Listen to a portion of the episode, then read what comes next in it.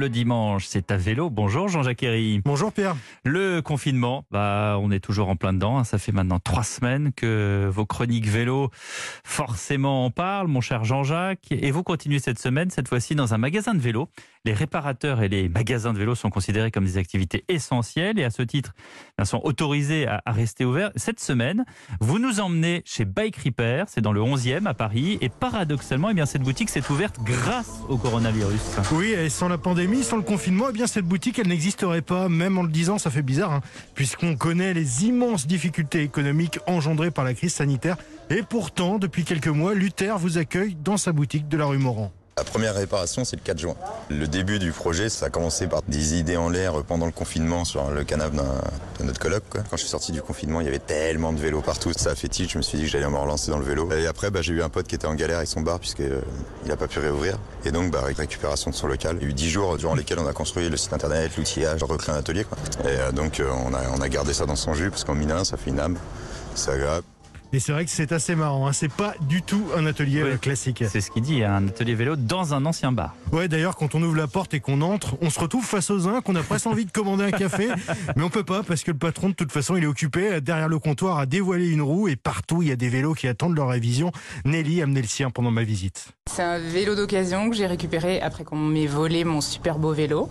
Et donc, euh, j'avais jamais pris le temps de le faire réviser entièrement. Et je profite du coup de pouce euh, de l'État pour le faire réviser pendant le confinement. Alors le coup de pouce, ce fameux coup de pouce, c'est l'État qui offre 50 euros pour la réparation de votre vélo. C'est quand même bien ça.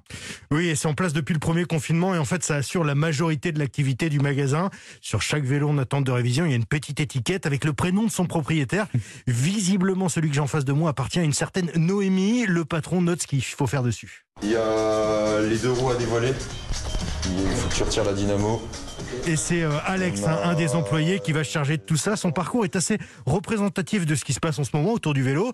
Il ne répare des cycles que depuis trois semaines. Pour lui, c'est un changement radical de carrière. Petite crise de la trentaine, non, j'ai ouais, j'ai 31 ans. Je travaillais dans une, une agence immobilière et j'avais besoin de quelque chose de vraiment très différent. Et d'utiliser main, c'était quelque chose qui était important pour moi. Donc on, on verra, je me fais pas de plan sur la comète, on verra ce que ça donne. Et C'est pas forcément dur, mais c'est nouveau. Et puis tous les jours, il y a des petites choses nouvelles, donc euh, donc c'est passionnant. Ça, c'est vrai que c'est très tendance. Et puis, de plus en plus de gens franchissent le pas. Ils ont besoin de concret, besoin de sens. Oui, et pour Luther, le patron, le vélo vient incarner tout ça avec le confinement comme catalyseur en fait. On s'est isolé du, du feeling des choses. Et ouais, donc dès qu'il y a quelque chose qui nous fait revibrer, on essaie d'y retourner. Et c'est vrai, bah, en ce moment, il y a la vague du vélo. C'est une machine à feeling. Ça te ramène à quelque chose de souvent lié à l'enfance, à une odeur de campagne. Ça te ramène des souvenirs, des petites choses qui te font vibrer. Est-ce qu'il y a une, un truc sonore qui définirait ton rapport avec le vélo? Moi, c'est le, c'est un bruit mécanique, c'est le bruit de la roue libre.